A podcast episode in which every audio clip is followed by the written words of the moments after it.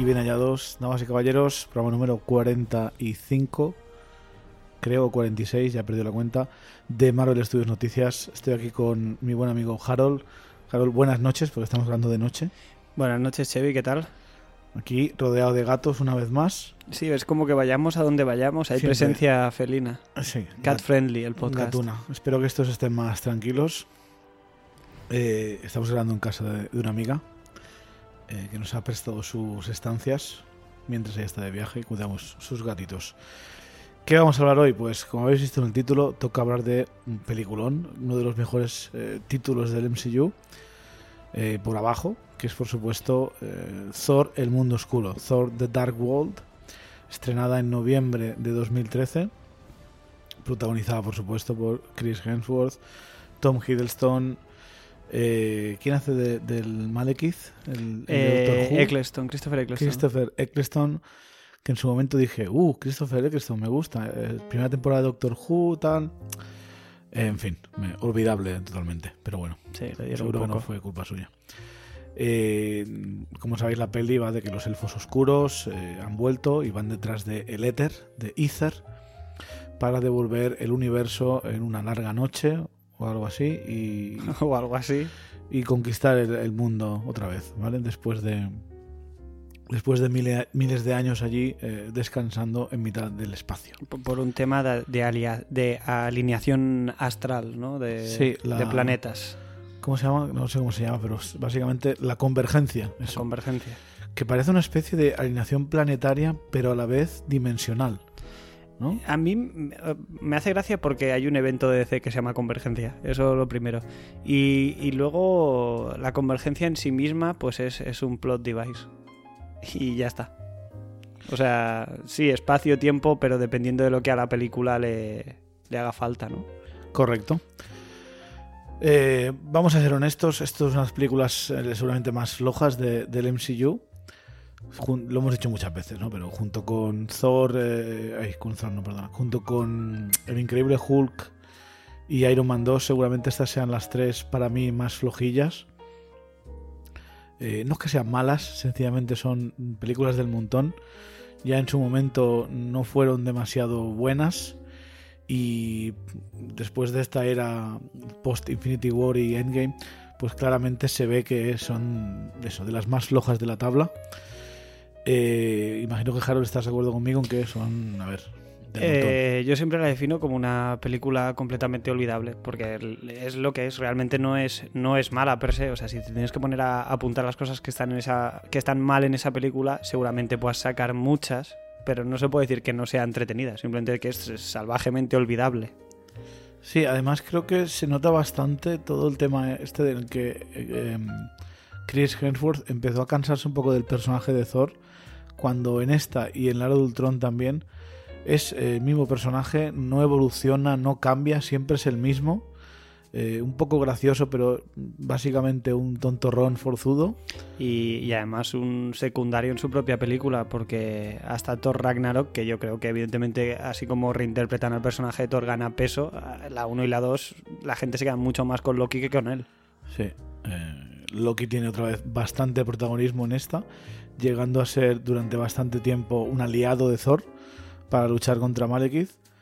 Y como sabemos, termina quitándole el trono a Odín al final. Bueno, pues vamos a hablar de la película.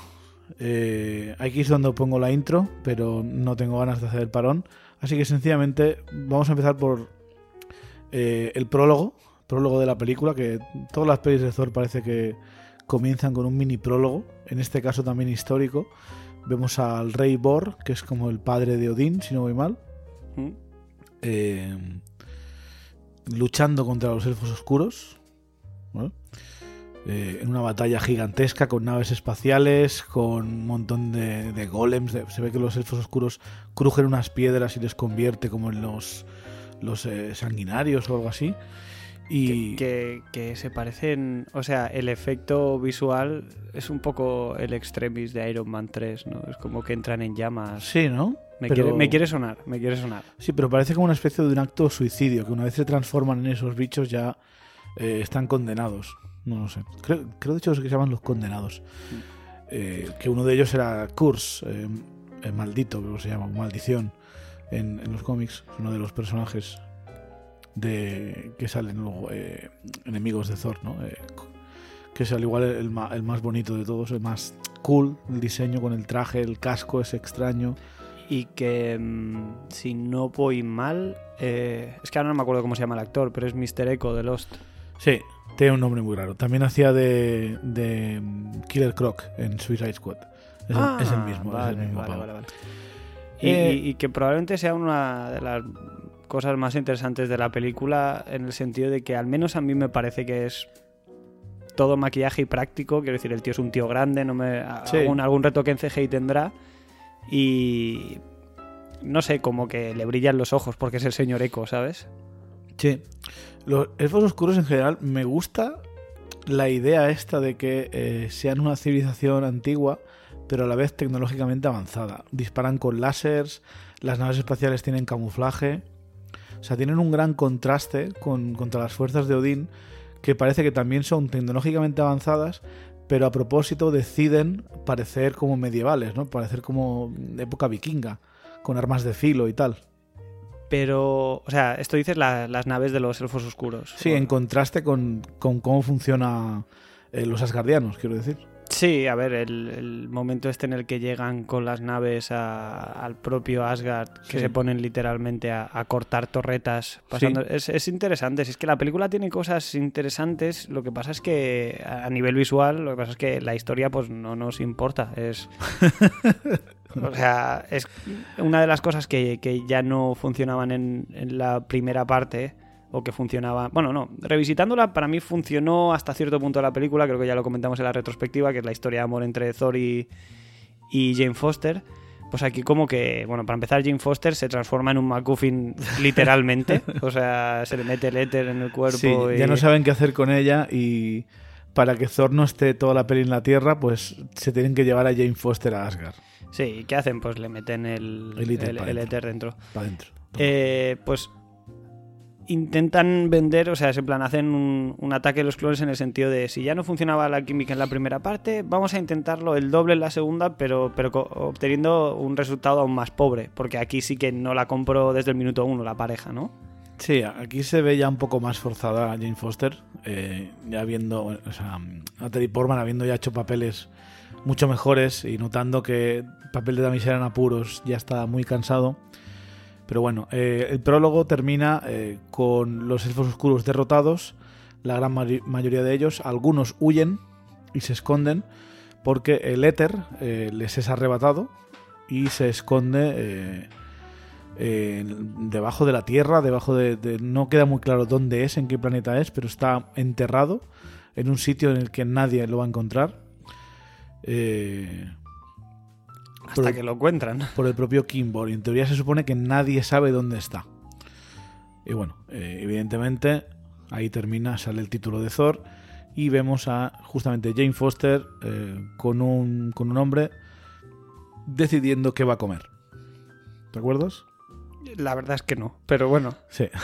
es que hace tiempo que la vi. Ahora, ahora de repente me ha querido sonar que, hay un tercer está diciendo, creo, que te- creo que querré la lubina, eh, la lubina, lubina, lubina, el pescadito. Y lo- entonces viene Kate Dennings con su asistente. Ah, ¿ves? Del asistente sí me acuerdo. El El asistente asistente- del asistente. Exacto. Sí. Eh, y le dice que hay un montón de anomalías, que cree que es Thor. Y Natalie Portman le dice, no, no te preocupes, no sé qué. Y básicamente pues eh, le deja plantado al otro y se va a buscar a Thor. Eh, ¿Qué pasa? Que la anomalía no es Thor, sino que es eh, la convergencia, el inicio. Eh, descubren un sitio con unos chavales que hay como portales invisibles donde las cosas a veces vuelven, a veces no.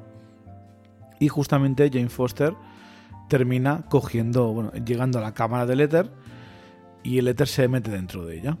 ¿Vale? Entendemos que el éter es como una, tiene una especie de voluntad, es como el anillo único. El éter quiere ser encontrado cada vez que está la convergencia y es esta misma. Pues esta misma Jane Foster me vale. Es lo que tengo a mano. Es lo que tengo a mano. Eh, en cuanto el éter sale de su escondite y llega a la Tierra, eh, es cuando los elfos oscuros, eh, de alguna forma, imagino que por tecnología súper avanzada, descubren que es el momento, despiertan, y ahí es cuando vemos a Christopher Eccleston otra vez, que después de 5.000 años o, o más, no sabemos cuánto tiempo ha pasado. Imagino que. Pues que no tengo ni idea cuánto ha pasado, porque. Si teniendo, en cuenta que en Ragnarok luego Odín se dedica a conquistar el universo y, Sí, y tiene a. Hela y todo Ah. esto es de antes, en fin. Esto Los ser- albores del tiempo. los albores del tiempo, ni idea. Pero básicamente los elfos oscuros eh, lo detectan y se preparan para, para ir a buscarlo. ¿no? En principio para ir a buscar a, a Jane a la Tierra. eh, pero eso no ocurre porque, porque Thor es eh, teletransportado allí a través con, con Heimdall para buscar a, a Jane Foster. Porque es en plan que durante un rato Odi- eh, Heimdall desa- no, no la ve, no sabe dónde está. Y resulta que es por lo de. Por está en el la zona el secreta. viaje, esta. exacto. La cosa está del éter. Tenemos el momento en el que se ven, que le pegan guantazo. Mm, Debería romperse la mano, imagino, para pegarle un guantazo a Thor. Pero bueno. Eh, y básicamente le dice que dónde estaba, eh, por qué no vino a verla. Él le dice que es que estaba muy ocupado. Te vi en Nueva York, lo típico de comedia. La Cat Dennis que se, que se moja porque solo llueve, o sea, alrededor de Thor no llueve. Eso no lo entiendo mucho. Ah, no, no, es por, es por ella, es por el, el éter, el éter, Ah, vale. que no quiere que le pase nada, Ni siquiera que se moje. ni siquiera que se moje. Cuidado. No es que se resfríe, no lo sé. Bueno, esto es, es Esto es cómo hacer que un, que un agujero de guion... eh, in- vamos a intentar hacerlo pasar por algo gracioso, ¿no? Que es en plan, sí, el tío fue en Vengadores a Nueva York, no se vio a Natalie Portman en Vengadores ni un segundo, Se ve una de- foto suya. se ve una foto suya, así que ¿qué hacen? Pues nada, nos reímos de la situación y así pues como que ya vale, ¿no? No, no vale. O sea, que alguien me lo explique, porque ¿cuáles son las motivaciones reales para que no avise a Jane Foster? Mm, Sí, bueno. Vale que esté liado, pero cuando has acabado antes de llevarte a tu hermano por el túnel del Tesseracto, vas y yo creo que sé. Tenía que haberle dicho, o sea, para tomarte un kebab con tus amigos tienes tiempo, pero para verme a mí El no, suarma, el suarma. Sí, tal cual, es en plan, oye, pues para ser que estás tan ocupado en un suarma de ruido te han visto, ¿eh? Qué, qué muy falso, sí.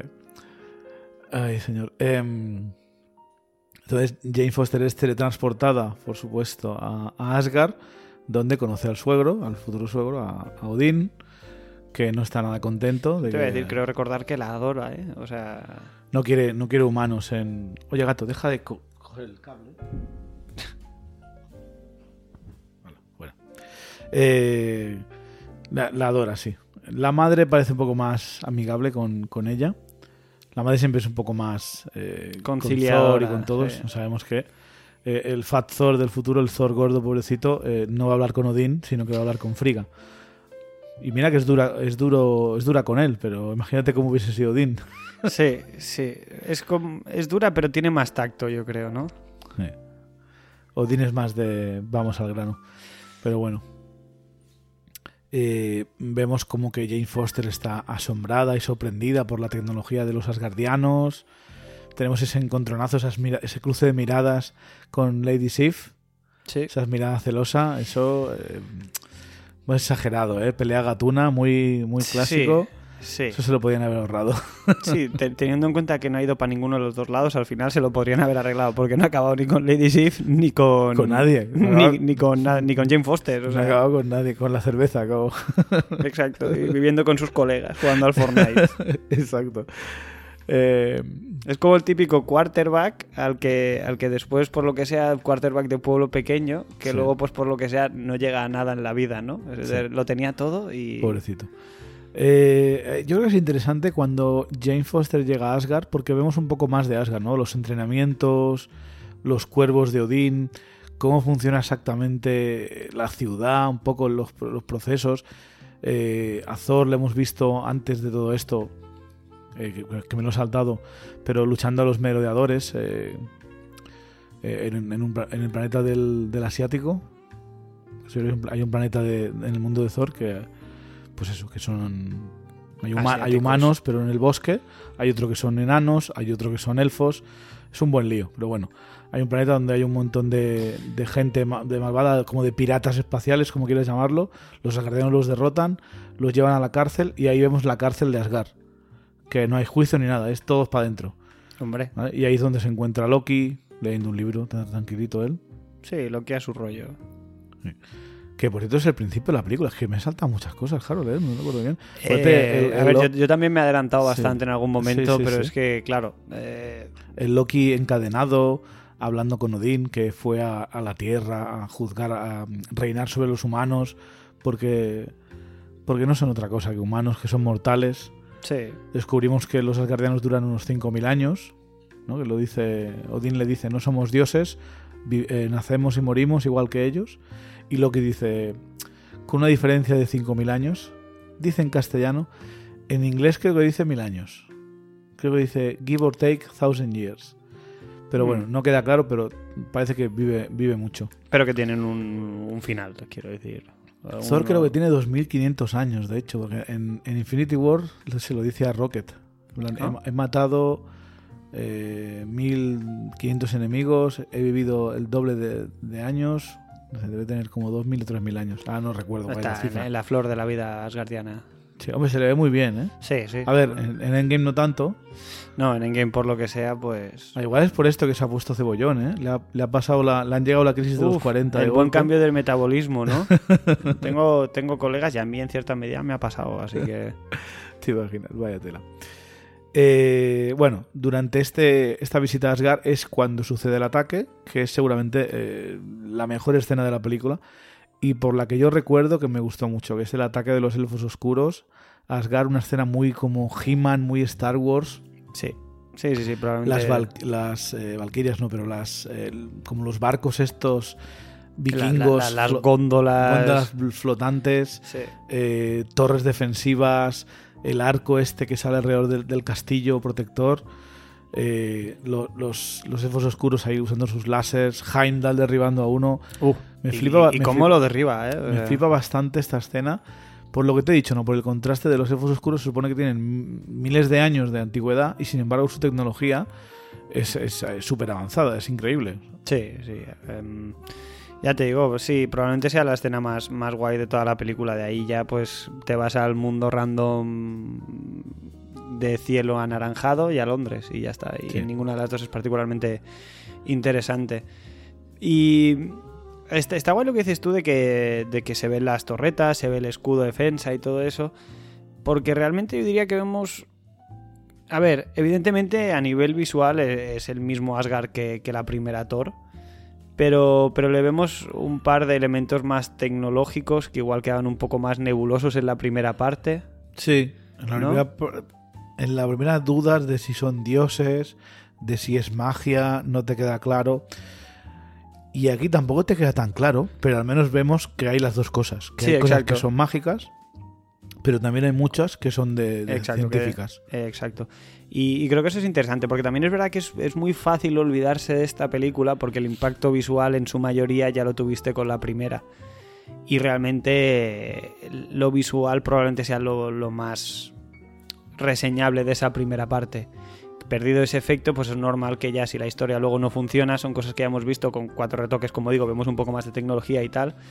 Pero claro, si ya no tienes ni siquiera esa frescura, es que se hace difícil que la película sea memorable.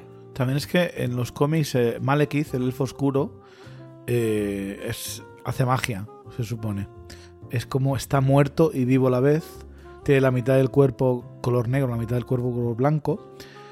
Y, y recuerdo que es eh, muy, muy poderoso. Aquí, sin embargo, en ningún momento le veo suponer una amenaza a Thor. Ni siquiera con el éter.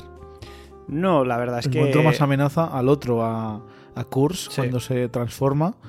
eh, que bueno, que básicamente le derrota y es gracias a Loki que, que muere. Pero eh, Malekith, Sí, Malekith es como que, que en la película se te presenta más eso co- como un villano líder. No quiero decir tampoco estratega, porque tampoco es como que tenga una estrategia muy loca. Hay convergencia, atacamos. sí, Pero sí que como más de, de dirigir que de, que de empaparse, ¿no? Aunque sí que es verdad que cuando atacan a Asgard él, es- él va en la nave que entra al trono y todo eso, pero no es un tío, eso lo que dices tú, realmente a nivel... No se le ve hacer grandes cosas tampoco. no, se le ve pillar, de hecho. Sí, exacto. Un tortazo que le pega a Thor con, con el rayo. Y... Mata a Frigga, es lo único que hace, pero... Pero, pero que Frida le aguanta bastante bien. sí, sí, sí. O sea- De hecho, es gracias a Kurz que Kurz le, le sujeta y entonces se le mata. O sea, él básicamente es un pringaete. Exacto. Aparte, el plan, eh, yo entiendo que no es oscuridad, que es materia oscura, ¿no? que es eh, Dark Energy, como se llame. Y lo que quieren es eh, transformar el universo, que ahora es una mezcla de antimateria y materia, y básicamente lo quieren convertir en antimateria todo, todo en, en energía oscura. Es lo que yo entiendo. Hay un momento que, que grita, tu universo nunca debió existir. Y se ve que había escenas eliminadas, grabadas por él, de que hablaba, de que había perdido a su familia, de que había perdido su planeta, con la creación del universo. Pues, pues mira, hubiesen servido bastante esas escenas. Y claro, él quiere pues devolver eh, el universo como estaba. Imagínate que su universo, pues es esto, no tiene que haber materia. Es muy rebuscado, es muy de. A ver, de es- flipaos, pero bueno. Es muy rebuscado, pero si me das esos matices de es que de que ocurrió el Big Bang para vosotros muy bien, pero para nosotros muy mal. eh, Yo he perdido a toda mi familia, toda mi raza, exceptuando a este número limitado de gente y tal y cual. No sé, dale capas, pero es que yo no sabía de estas escenas o, o de esta parte del guion y realmente era plan de villano de 1-0-1, en plan, quiero la oscuridad pues porque soy malo, ¿sabes? Si, si entras un poco más, lo haces más interesante. En una película que le hace falta ser un poco más interesante. Sí, desde luego. Sí, porque es que de hecho, salvo esta batalla y todo lo que es de Loki, la relación de Loki con Thor es lo más interesante de la película. No Thor con Jane Foster, desde luego. ¿no? Eh, Thor y Loki, que son como, pues eso, dos hermanos. Se quieren y se odian a la vez. Tienen una cosa muy complicada, muy, una relación muy extraña. Loki, cuando se entera de la noticia de su madre, parece que pasa un poco, pero luego se enfada. Eh, aunque, aunque no fuera realmente su madre. Sí lo era, o sea, depende de cómo lo veas, pero A nivel biológico siempre, no. sí, pero siempre Loki siempre dice que no es mi madre, le dice no eres mi madre, él no es mi padre. Y, A ver, y en y cierta luego medida... cuando le, le dan la noticia, pues evidentemente es su madre. Claro, porque yo creo que hasta cu- cuando él dice no es mi madre, hasta lo debe decir convencido, pero es una señora que se preocupa de que tenga libros, que se preocupa de que esté bien atendido. No, te vas a reír, pero quiero decir eso. el mimao. Es, a ver, el mimao, sí, el mimao, la verdad. Eh, es como que tiene que... O sea, yo no me creo que con toda la que has hecho hay una persona que aún así, pues, eh, se preocupa por ti. eh, tienes que ser muy frío para no sentir nada, ¿sabes? Por más que seas el, el dios de, del mischief, del, del engaño. Ay, pobre Loki. Menos Sí. mal que le veremos pronto otra vez. ¿Sí? Aunque no sea este. O si es este. ¿Es este? No, no es este. Es No, este no es. de otra dimensión y un poco antes. Exacto. Aún no ha tenido ese crecimiento personal. No, no lo ha tenido. Eh, Oye, toda la serie podría ser de él intentando evitar la muerte de su madre. Y, y siempre ocurre algo al final que... Le cae un piano encima. Sí, en plan, feliz día de tu muerte, pero con, con Freya. Eh, Friga, Friga. Frida, Frida. Eh, ¿Qué te iba a decir? Freya, de hecho, en la mitología nórdica es la, la mujer de Thor. Que, Ah. que no está en el universo Marvel, en, en No, los cómics. no iba tan desencaminado, Eh, pero sí. Loki, Loki y, y Thor se, se alían con, con los tres guerreros para escapar de Asgard eh, sin la autorización de Odín y ir a Svartalfheim o como se llame, el mundo de los elfos oscuros, para tratar de llevar el éter allí, que venga Malekith y matarlo, ¿no? Es interesante, eh, Odín, le vemos eh, como es bastante insensato un poco, pero a la vez muy muy protectivo, muy protector, porque dice que el éter se va a quedar aquí dentro y los elfos oscuros no podrán atacarnos. Y si nos atacan, pues nos vamos a defender y morirán tantos asgardianos como necesite. Y Thor no lo ve, no lo ve, No lo ve claro. no lo ve claro. Él prefiere eh, atacar, prefiere eh, llevar a Malekith a una trampa y enfrentarse a él. Y como Odín no le deja, pues hace este plan para, para escapar, ¿no? Para irse. Vemos como Loki viaja a través de las, de las rocosas, de las rocas de, de Asgard. Hay algunas que tienen como el arco iris. Las hace frota, las frota con la nave y así se teletransporta. Ah, no me acordaba de ¿vale? eso. Y comprendemos que así es un poco cómo funciona el, el, el puente este extraño. Frostbite. El Frost. eh, ¿Cómo se llama? El, ¿Frostbite? Frostbite, no, el Bifrost. ese. Bifrost. Eh, también entendemos que Frostbite es el motor gráfico. Sí, sí, sí. Bueno, y cuando te, te sale una herida congelada de esas. Eh, así entendemos cómo Loki pudo viajar en, en la primera de Thor, cómo llegó a, Sí, lo- esos, esos Al- caminos Sí, que... al otro nombre raro del planeta de hielo que no me acuerdo cómo es. Jotunheim. Jotunheim, eso.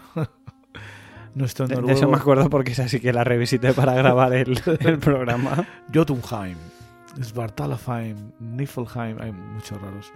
Me me gusta que el infierno solo es Hell y ya está. Sí. Oye, para ese efectivo es... Bueno, no es el infierno, es el planeta este de fuego donde está el, el Surtur. el Surtur. sí. Eh, el planeta de Svartalfheim mm, es- se fueron a grabar a Islandia para, para estas escenas y parece croma, parece eh, la playa. Una playa con arena un poco negra, bastante desperdicio, en mi opinión. Eh, pues sí, la verdad es que sí. Pero es por, por el filtro de color que le ponen, que Sí. lo, lo hace todo como irreal. Muy, muy asqueroso. Sí.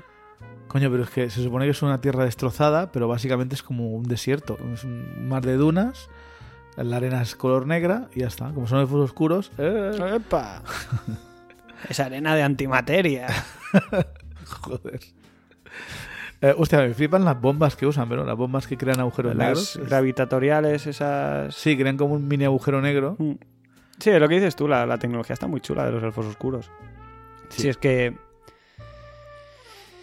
Si es que aquí lo único que falla es la historia que me quieren contar. O sea, el diseño de los personajes está bien, mm, pero lo que hacen con ellos es... con todos. O sea, Tampoco me gusta que los elfos oscuros, o sea, sí, tenemos al Kurz y al Malekith que le vemos la cara, los demás a- a Random Army. llevan, llevan una máscara. Una máscara blanca y partan. Porque, no sé, son, son un movimiento, lo que importa es el colectivo, no el individuo. O había cuatro trajes solo Sí, y, los ya van, está. Los van repitiendo y ala. Eh, podían haber puesto un poco más de, de currazo en, el- en los elfos. Hombre, sí. Entiendo la idea de verlos a todos con la máscara, en plan, plan soldados que sin alma, pero no sé. A ver, alguna escena entre ellos hablando y que veamos sus caras hubiese estado bien. Sé que es quejarse por quejarse, pero yo qué sé, hubiese añadido un poquito más. Y cuando añades mm, 10 o 15 cosas, pues tienes una mejor peli. Sí, de repente no es olvidable, es interesante. Bueno, allí en eh, el plan que hacen eh, para traer a Malekith, bastante tonto. Se llevan a Jane Foster. Eh, mola bastante cuando escapan, que está conduciendo Thor y no para de golpearse con todo. Eso está chulo. Pero bueno. Eh, el plan que hacen, bastante estúpido, porque llegan los elfos oscuros, apalizan a, a Thor y a Loki. Mm, Thor da a Loki por muerto. Thor creo que se queda ahí en el planeta sin saber cómo volver. Y los elfos oscuros se llevan a. se llevan éter. No se llevan a Jane Foster, ¿no? No, creo que no. Se llevan a. Sí, se llevan a el éter. Jane Foster no se la llevan. Consiguen quitarle. Que eso en el tráiler. Me acuerdo que hacían como que iba a morir Jane Foster. ¿no? Decían, ¿qué estás dispuesto a sacrificar? Esa frase nunca sale. Y Jane Foster le quitan el éter y ya está, sin problema. El buen, el buen clickbait para la, para la gente, clickbait. Sí. Eh, y luego resulta que gracias a, a la convergencia, el móvil de Jane, pues detecta cobertura, le llaman, le llama el, el ¿Qué- novio qué- del principio. Qué adecuado para el guion, ¿eh? Sí, Para, Que que, Thor- para que que- avance la historia. que Thor está un poco celoso de que haya... O sea, tú no puedes decir nada durante tres años, pero yo no puedo... Yo no puedo pasar páginas. Se queda bastante preocupado. Eh, durante este tiempo hemos visto a Eric Selvig. ¿Quién más había? Eric Selvig, eh, que está en calzoncillos explicando cosas. Sí, en- se, se conoce que después de. Vengadores se quedó cucú, ¿no? Se quedó un poco majareta. Que después de tener a un dios en el cerebro. Vale. Pero ¿Qué? también lo tuvo Ojo de Alcor y no se quedó cucú. Bueno, porque le dieron unas cuantas hostias. Bueno, viuda, vale. viuda negra. Uf, Y eso te saca la tontería, ¿no? Además, yo creo que Cucú, Ojo de Halcón está bastante Cucú, ¿eh? Solo le faltaba un, un último empujoncito Vale, vale, vale. para ponerse a matar a, a todos los Yakuza. Es verdad, es verdad. Sí que se queda un poco cucú. Eh, eh, Pero al menos se pone pantalones. Sí, sí. Thor y Jane llegan a, a la Tierra, vuelven a contactar con Darcy y con Eric Selvig, descubren la, la forma para detener a Malekith con las- los cacharros estos que ha inventado justamente Selvig para anular la convergencia, para estabilizarla.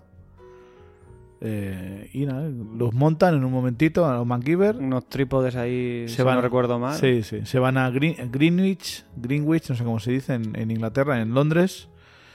Y ala, ahí está la batalla. La nave aterriza, bueno, aterriza, se choca contra el suelo, porque aterrizar esa nave pasa. Aterrizar, aterrizan poco las naves de los, de los elfos oscuros. Se chocan contra cosas. Bajan, bajan, son como un edificio, bajan la, la primera planta en el suelo y de ahí salen unas escaleritas y ala. Y es, pa'lante. es práctico. Sí, sí. Pero si tienes que estar limpiando la parte de abajo continuamente, tiene que ser un rollo, ¿eh? No, no tiene pinta de estar muy preocupados por... No, no. por- Se ve muy negro y muy brillante esas naves, ¿eh? Bueno, sí, también. Eh, ¿Quién soy yo para juzgar lo, la malo, lo malo es de- que una vez la derrotas, la nave es como que hace el efecto Sauron y se desmorona encima. Muy falso eso. ¿No? Eh, ¿Te acuerdas de cuando se cae la nave? No. Que se rompe, se rompe de repente. Pues, pues no, pido, pido perdón, debería haberme revisitado. Pensaba que la recordaba mejor, pero como he dicho al principio es bastante olvidable. Sí, sí, sí, a ver. Lo cual no me disculpa. No, no. Aparte es que el CGI está bastante mal aquí. ¿eh? Cuando está luchando Malekith contra Thor, la parte en la que se van teletransportando a diferentes partes del mundo, gracioso, que se meten en el tren, se meten en otro planeta, se van a Jotunheim un rato, eso está gracioso. Pero ese problema es gracioso, se supone que me tienes que poner un poquito de tensión, un poquito de acción, y no puede ser todo gracioso. Es gracioso eso, es gracioso eh, la Darcy morreándose con su, con su asistente. La, la Darcy se me hace bola. Sí, en esta abusan un poco de ella, ¿eh? Es como... Además creo que debió coincidir más o menos que Dos Chicas en Blanca estaba como a tope o algo y iba a decir, oye, quiero más minutos que soy Kat Dennings, ¿sabes? ¿Tú crees? A mí, a mí me quiere sonar que más o menos en el tiempo fue la cosa un poco en paralelo, porque si no ya me dirás, quiero decir, ya tienes a Eric Selvig haciendo de loco, Yo quiero sé- decir, no hace sé- falta... Yo sé que Josh Whedon fue a la peli esta a escribir varias escenas, a meter más Loki, porque eh, era un desastre. Esta película piensa que la dirigió el Alan Taylor, uno de los directores de las primeras temporadas de Juego de Tronos, y antes de él había descartado el proyecto la, la ¿cómo se llama la de Wonder Woman? Eh, Patty Jenkins. Esa, esa anterior a ser la directora, que creo que hubiese sido una mejor película. Pero Hombre, bueno. seguramente. Eh, hubiese sido una película diferente, mínimo, porque no creo que Jane Foster hubiese tenido el rol que, que tiene en la película. no hubiese tenido un papel más importante o directamente no hubiese tenido un, no, no hubiese tenido un papel. Exacto, en plan, para salir, para hacer esto, no salgas, Natalie. Sí, es que. uf, Es que literalmente se transforma en un plot device. Es que no, no puede ser más básico. es que si le vas a dar el éter, al menos haz que sea súper poderosa, que se le vaya la olla. Sí, como cuando le dan el el, control. el extremis a Pepper Potts. Sí, ¿no? algo Que- así. Sí, sí, algo así. Eh, terminan luchando, gana, gana Thor de forma épica y random. Y poco Genérica. más. Poco más. Es que me, me entristece, pero esta película es lo que te digo, es entretenida, pero no me, no me entusiasma. Es, de- es bastante flojilla. Es, es una época... De hecho, de hecho, ahora mismo pensándolo así en frío, mm, me parece Iron Man 2 mucho mejor que esta. Así en general, hay muchas más cosas que me entretienen y me gustan. Hombre, es que ya solo con Sam Rockwell ya me tienen a mí. Sam Rockwell, la batalla final me flipa. Lo de Mónaco, tienes a Tony Stark, que siempre, siempre es bien. Y aquí es que. Y, tengo bueno, lo- y, y su dinámica con Pepper Potts, que es otro de los puntos fuertes Sí. de esa saga que aquí falla estrepitosamente en su, Sí. en, en su paralelo, digamos, que serían Jane Foster y él, que no, no, no, hay- no- no hay quien se los trague. Y el Increíble Hulk no es que sea muy buena, pero al menos la trama es un pelín más interesante que esta. Entonces, no sé, por suerte es 2013 y desde entonces ha evolucionado mucho tanto el cine de Marvel como, como Thor. Pero bastante, bastante floja. Es que es eso, es un, es un momento muy concreto de- del MCU en el que el MCU ya ha arrancado, pero aún no tienen plena confianza en sus directores y yo creo que les dan unas directrices muy... Quiero decir, aún no hay los James Gunns, no hay los Taika Waititis, no hay los tal, pero ya también ha perdido un poco la frescura de las primeras partes porque ya las hemos visto. Quiero decir, mm, todo lo que me tenía que enseñar a nivel visual Thor ya me lo ha enseñado en Thor 1 y Iron Man y demás lo, lo mismo. Por eso creo que estas. es- bueno, iba a decir estas pelis, porque luego sale El Soldado de Invierno, que es un peliculón.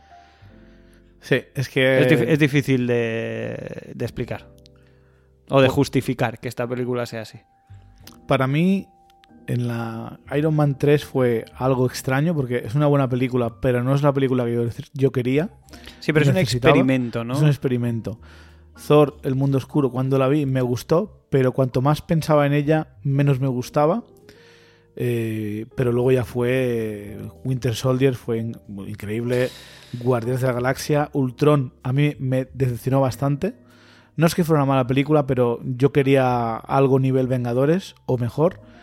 Y me entregaron algo que estaba por debajo. O sea, era un producto sólido, ya llegaremos a ella, pero por debajo. Es que Y probablemente embargo- sea la, la mayor damnificada de que se tuviera Thanos en el horizonte, porque era una Vengadores completamente de transición. Sí, es en plan, yo lo que quiero es llegar a la a Tengo mi- que- Civil o sea- War. No me puedes permitir Civil War, Infinity War y esperar a que vaya a ver Age of Ultron súper, súper hypeado, que De- lo iba, pero... Claro, porque, porque de hecho eh, es inteligente, en plan, bueno, para algo, para estar a la altura, Ultron. Ultron es un personaje bastante interesante y bastante conocido y bastante apreciado por el fandom. El, el problema no es la idea, el problema es cómo ejecutaron esa película, a ver si me entiendes.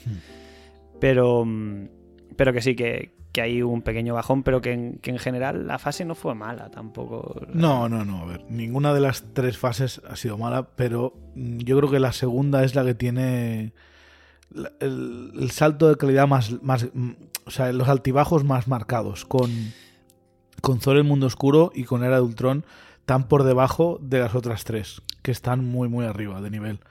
Sin embargo, ya en la fase 3 todo es bastante alto.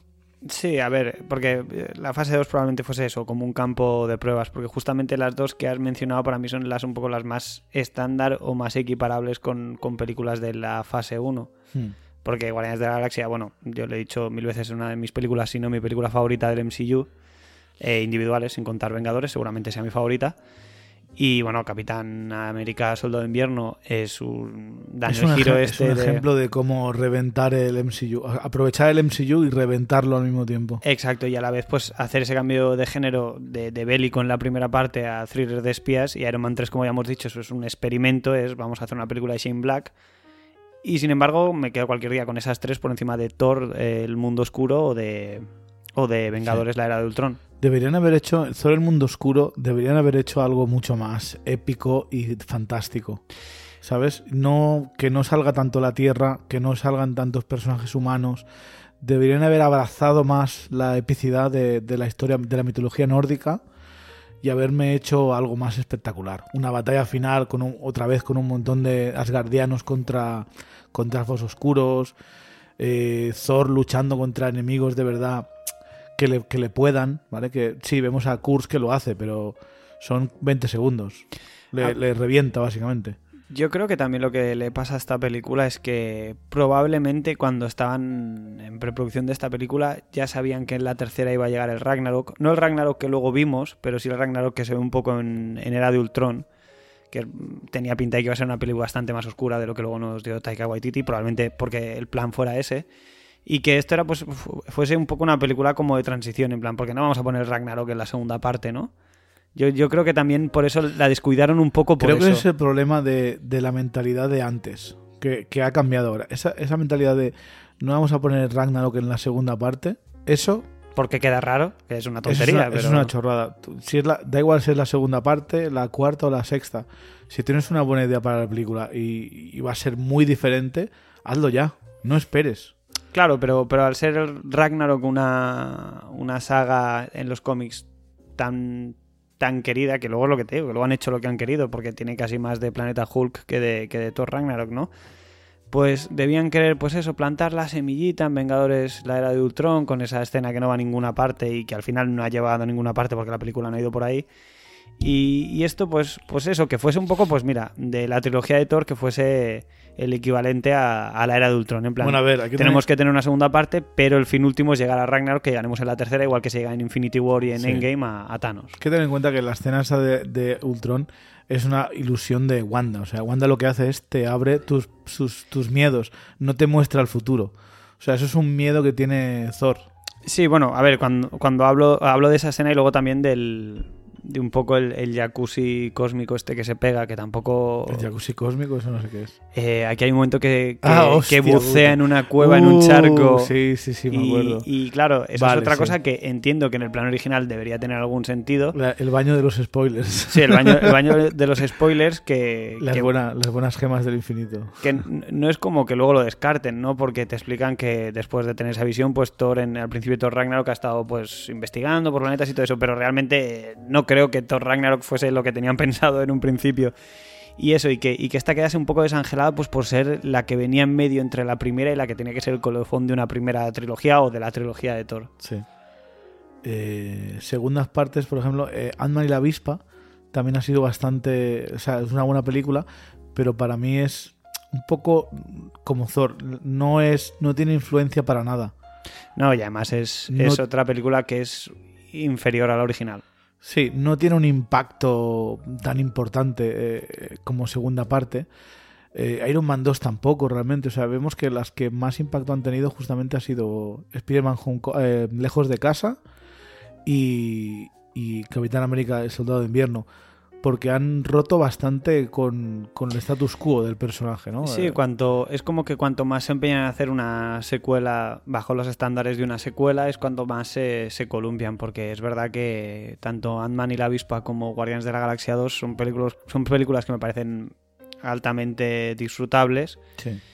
pero sus primeras partes están ambas entre mi top de películas favoritas eh, de- del MCU y estas pues no le llegan ni en- no llegan no llegan y, y realmente yo creo que, que- que en parte es eso no que, que ya el efecto sorpresa del personaje que me estás presentando ya no lo tengo quiero decir yo ya sé que Ant-Man encoge yo ya sé quién es Star-Lord sé quién es Sí. Gamora quién es si no me das un extra si lo que vas a hacer es contarme una historia parecida o, o del estilo pues ya igual me, me importa menos la verdad Sí.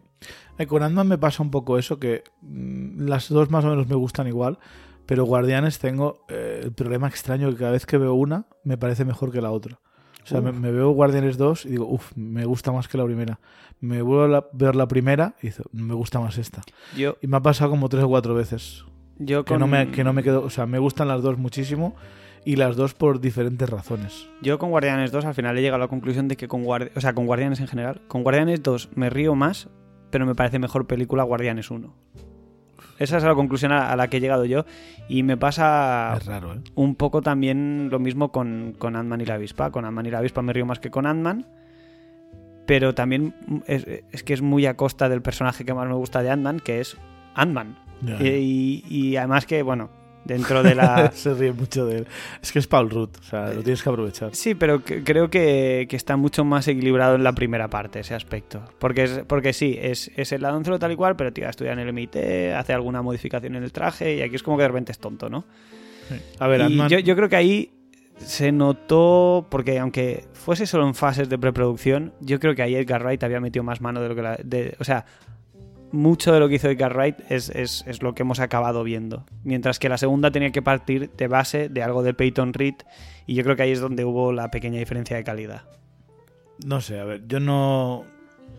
Es que no, te sé decir que, cuál es la cosa de, de Ant-Man, ya llegaremos a ellas, pero en general las dos me parece que están correctas, pero no son de mis favoritas, ninguna de las dos. O sea, no es mi, de mi top. Yo ya te digo, la, la primera es que me parece una película que está muy bien, que además vino justo después. Es que, claro, no es lo mismo venir justo después de la era de Ultron que venir justo después de Infinity War. Es, es difícil. Es difícil en ambos casos. ¿eh? A mí no, no me parece justo para pobre Ant-Man tener que, que salir dos meses después de una peli de más de mil millones de dólares. O sea, es como mucho hype. La gente está cansada o la gente quiere algo parecido y de repente te ponen a un héroe ca- ca- canijín. Sí, pero a la vez, y, y esto ya lo he dicho un par de veces, o sea, yo, yo sé que me repito, pero creo que las ponen ahí a propósito para rescalar un poco las dimensiones de las películas, porque una vez tienes una ciudad que se cae del cielo, que es lo siguiente. Sí, lo hacen, pero el hecho de que sea solo dos meses después me parece muy poco Ya. tiempo. Ya, ya, ya. O sea, tal vez cada vez que haya una peli de Vengadores deberíamos esperar a, a octubre, noviembre para la siguiente de, de Marvel, O, ¿sabes? o que se coma al marrón una franquicia diferente. O sea, quiero decir, esta vez que venga a, llenar el hueco Thor. O que venga sí, algo. Capitán América, que no sí, se lo tenga que comer siempre Ant-Man, Es pobrecillo. lo que te iba a decir. Sí, sí, sí, sí. pobre, pobre Ant-Man. Es que tiene el trabajo, tiene el tra- uno de los trabajos más difíciles, yo creo. Sí, sí, sí. Eh, pero bueno, Spider-Man lejos de casa lo hizo bastante bien. Pero es que es Spider-Man, es que juegan en otra liga. aunque sean dos es- es que- insectos. No, y además es que con... A ver, y sin desmerecer a Paul Rato, obviamente, pero es que con Tom Holland yo creo que han dado con una mina de oro. O sea, a mí me Sí. gusta mucho como Spider-Man. Y como Peter Parker. O sea, Bueno, cons- consigue que me olvide de que es guapo. ¿sabes? O sea, sí, pero Paul Rudd también. Sí, Paul Rudd ¿eh? mola mucho, sí, es un crack. es Y es súper simpático y le ves en cualquier cosa y es Paul Rudd. O sea, cabrón tiene, no sé si tenía cincuenta y pico años. Joder, está y, lo- estupendo. y ¿eh? los luce espectacularmente. Eh, nos hemos, hemos ido off topic.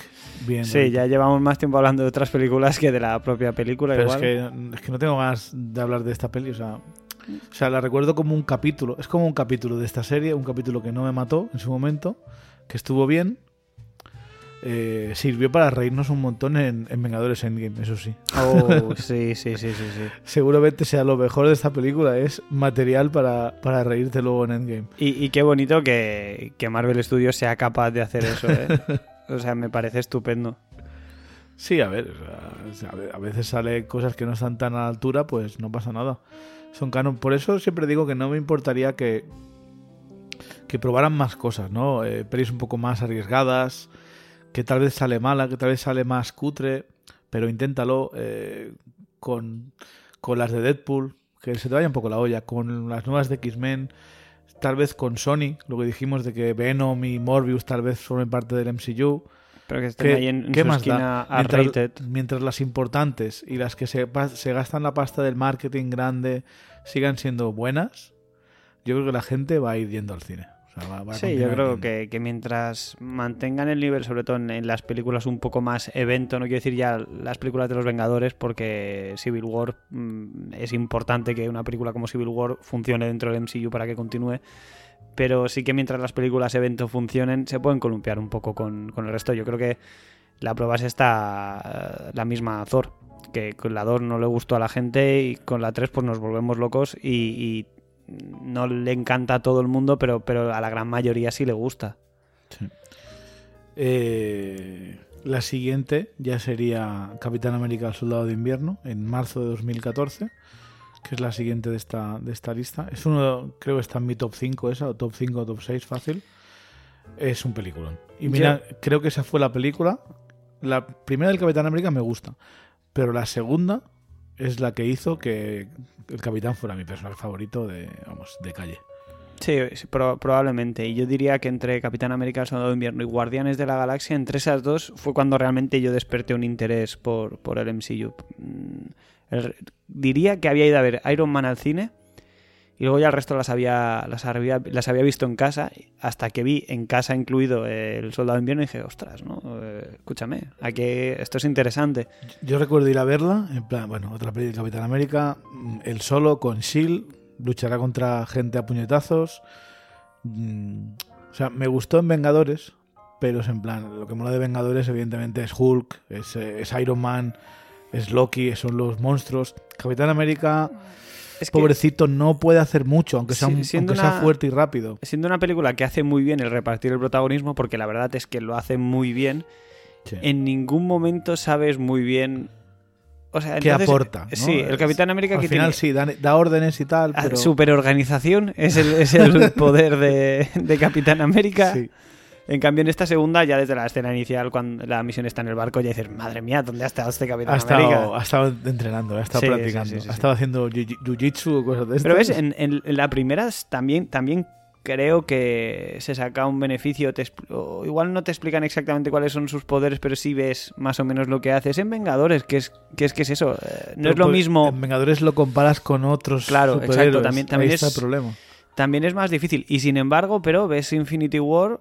Y para, para mí una de las escenas de Infinity War es cuando la guante al guantelete a Sí, Thanos, tío. sí, o sea, sí, ese, ese es, ese es mi capi, ¿no? Eh, Sí, sí, sí. Bueno, o cuando él y T'Challa se adelantan de, Uf, de con la el buen sprint. para enfrentarse a ellos. Sí, sí, sí, sí. O sea, eh, Capitán América en los brazos adecuados, en las manos adecuadas, eh, es como es tan, es como Superman, como el original, ¿no? Es tan, tan buena gente, tan de- los principios ante todo, lo- el honor, la, la lealtad, la solidaridad, la, la compasión, todo es como un muro inamovible, como Batman también, ¿no?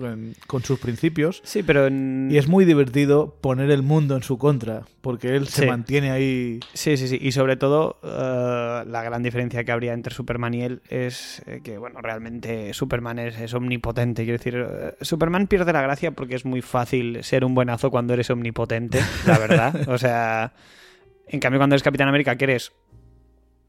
Pues eres mejor que un humano, pero no eres omnipotente. Que tiene mil matices más y, y puedes empatizar mucho más con él y, y con sus ideales que no con los de Superman. Es que es lo que te digo, yo también sería un buenazo si pudiese hacerlo todo, ¿sabes? Eh, bueno, pero también Superman muchas veces se pone, aunque tenga la kriptonita, se sacrifica, se, se esfuerza contra ella, la- aunque haya magia, él lo intenta.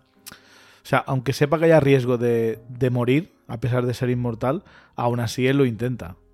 Mira, yo no soy el mayor fan de Superman, ¿eh? pero, pero sí que he leído cómics, he visto dibujos y que no sé, lo veo muy, lo veo muy parecido. Y me parece que en los últimos años DC ha intentado alejarse de esa visión de Superman y creo que le ha salido mal, porque justamente que tal vez era lo que necesitábamos. A ver, ahí acordaremos estar en desacuerdo porque yo soy de los que piensa que un Superman en prácticas es ma- más, interesante que un Superman que lo puede todo. Pero, no, no, no pero- digo que lo pueda todo, digo su personalidad. Que, no, no, sí, claro. que debería ser un poco más de, de eso, de más como el Capitán América. Y en Man of Steel y en, y en Sí, la otra es- lo hicieron un poco más oscuro. No por culpa de Henry Cavill, sino decisiones de, de guion. Sí, sí, no, Henry Cavill. O sea, yo creo que DC ha tenido una cantidad de decisiones acertadas de casting que no se han visto respaldadas por la calidad de las películas en sí o de la respuesta del público en sí misma. Porque Henry Cavill para mí es, es- es un, es un Superman estupendo. Sí. Yo defenderé al Batfleck hasta que me muera.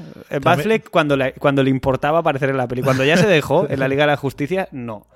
Pero, quiero decir, los, el, el Steve Trevor de Chris Pine también me gusta. eh, Harley Quinn es un personaje que odio, pero sabiendo esto, he de decir que el casting, la verdad es que está, está bien, creo Hombre, yo. Margot Robbie difícilmente puedes elegir a alguien mejor, ¿eh? Sí, exacto, por eso te digo. Lo que pasa es que luego, pues las películas, pues por lo que sea, o Bueno, no son veremos. buenas o no. Queda poco ya para la Aves de presa Sí, y la no sé qué emancipación de Harley Quinn. Fantabulosa emancipación de. Fantabulosa, Es castellano. fantabulosa. No te puedo creer. Bueno, Sí, me pusieron el trailer otro día cuando fui a ver Bad Boys for Life, no preguntes. ¿qué tal Bad Boys for Life? Pues es exactamente lo que tiene que ser Bad Boys for Life. O sea, es. Dos policías rebeldes, ¿cómo se llama en castellano? ¿Dos, Dos- policías rebeldes para siempre o Creo que no lo han traducido esta vez. Así como ¿Sí? han hecho dos policías rebeldes y dos policías rebeldes dos, creo que aquí directamente le han llamado- le han llamado Bad Boys for dos Life. policías rebeldes tres? Sí, podrían haberlo dejado tal cual. Eh, sea, es- bueno, es- y eh, volve- perdona, perdona. No, no, simplemente es, es tiros, eh, palabrotas, body cop. eh, y sorprendentemente no es perfecta, pero, pero está bastante comedia bajo los nuevos eh, estándares de, de corrección. Quiero decir, porque antes, a ver, Dos Policías Rebeldes era en ese sentido muy Fast and Furious, en plan de, bueno, aquí hay plano de coche, hay plano de culo de tía. Sí. Y, y eso lo han, lo han cambiado un poco. O sea, las, las chicas que sí que salen en la película siguen siendo preciosas, pero siguen ti- tienen otros atributos. Son inteligentes, están al mando, son... Y no lo esperaba para nada una producción de Michael Bay. ¿Yo qué quieres que te diga? Pues mira. Así que ya te digo, mejor de lo que esperaba, esperando, o sea, esperando ya un producto de unas ciertas características. No, no lo van a nominar a ningún premio, ¿eh? Tampoco. Está haciendo bastante taquilla. Y Sí. volviendo a Thor, Sí, volviendo a Thor. que, que estamos hablando ahora de Superman y de Steve Rogers, pero Thor previo a Thor Ragnarok, el problema que tenía era esa, era un personaje muy random, muy estereotipo, ¿no? El buenazo, eh, que tiene buen corazón, que es un poco tontorrón, que no piensa demasiado las cosas, sino que actúa primero. Creo que el problema de Thor tenía razón Chris Hemsworth en, hablar con Marvel y decir, oye, que me da mucha pereza seguir haciendo este personaje, no podemos hacer algo para cambiarlo y tal. Y la verdad que con Taika lo, lo bordaron, ¿no? Pero ¿crees que habrá, quieras o no, haber conocido a, a Iron Man, al Capitán América, a toda esta gente, habrá influido bastante en él ahora que no están? Te- Tengo mucha curiosidad por saber qué va a pasar con Thor eh, en Thor Love and Thunder y en las siguientes, porque quieras o no, es uno de los pocos que continúa de- del, del equipo original, ¿no? Sabemos que Clint Barton se ha retirado, en su serie seguramente entrene a la nueva, pero en teoría está retirado. eh, Viuda Negra está muerta, eh, Iron, Iron Man también, el Hulk, no sabemos exactamente qué, qué pasa, pero también parece que está como tomando una actitud más pasiva. Mínimo está herido de alguna manera, quiero decir. Sí, no, está al 100%, Yo- yo creo sí- que- sigue repartiendo, pero... Mira, Hulk sin brazos y con una pierna, aún así sería Hulk. Sí, sí, sí, no, desde Te luego, revienta desde de, luego. un, de un mordisco, de un cabezazo. Eh, pero Thor es el único así que parece que va a continuar de los originales. Y, y, a ver, por el resultado de taquilla de las películas de Chris Hemsworth, creo que le conviene seguir como Thor. Bueno, leímos el, el reporte de que ha renovado para varias películas. O sea, le pagarán una pasta, imagino, para seguir saliendo como Thor. Pero tengo mucha curiosidad por saber eh, cómo, cómo lo vamos a ver. Sí, la verdad es que. Claro, por lo que dices es verdad, es, es el último de los, de los originales, como quien dice, ¿no? Y esa cuarta película en la que ya sabemos que va a salir Jane Foster, no solo como Jane Foster, sino como, como la nueva Thor. Claro, ha firmado un contrato, pero tú no sabes en calidad de qué. Igual es la última que protagoniza y empieza a hacer un poco el el rol que tendría Odín en ese momento, no sé. Bueno, en los, O- cómics, en los cómics, cuando ya pierde el martillo, se llama Odinson directamente en vez de Thor, es Odinson y va con un hacha y ya está. O sea, lo, que, Sí. tiene- lo que tiene ahora, básicamente. Sí, pero me, me- me cuesta creer que vayan a... Bueno, igual de repente intentan hacer con Batman y la avispa y que tengan una- un protagonismo igual de aquí en, en el futuro, pero quiero decir, no... A ver, yo no creo que haya una quinta parte de Thor, ¿eh? es yo que es eso, es que, a ver, Prefer- preferiría que salieran en otras películas, que los usaran en otros sitios. No sé, eh, más que nada porque me gustaría que eh, el espacio que ocupe Thor 5 fuera de otra, de otra saga o de una saga original. pero a la vez es que estás dando pie a una cosa muy interesante, que es eh, Jane Foster haciendo de Thor. Realmente solo quieres una... o una parte de una película de Jane Foster como Thor. No, no. que por otra sea, parte es... Pero eh, eh, si- sigue siendo, por mucho que sea ahora Jane Foster, sigue siendo eh, un tío súper fuerte con un martillo que vuela a lanzar rayos, ¿no? Sí, o sea, como, como personaje eh, sirve el mismo.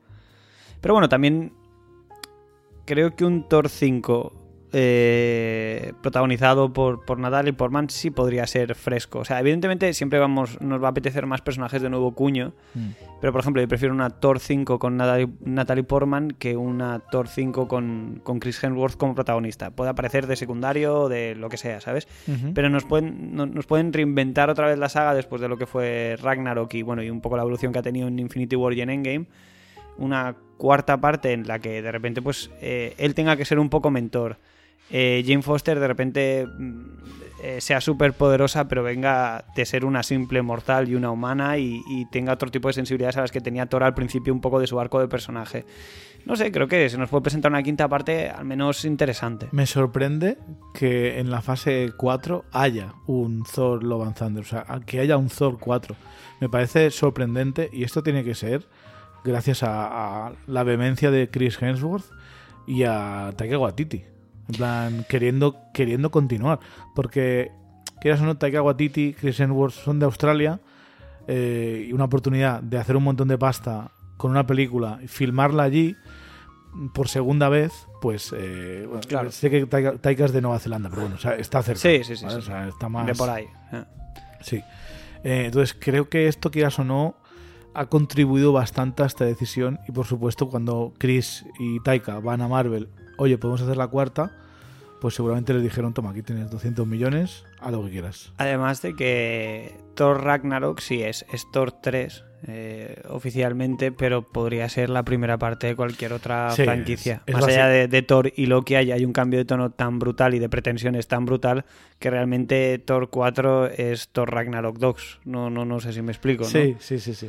Es Así curioso, que- es como una especie de, de reboot Exacto, Pero de- dentro- intrauniverso. sí. dentro del canon, ¿eh? Sí, sí, Curioso. sí.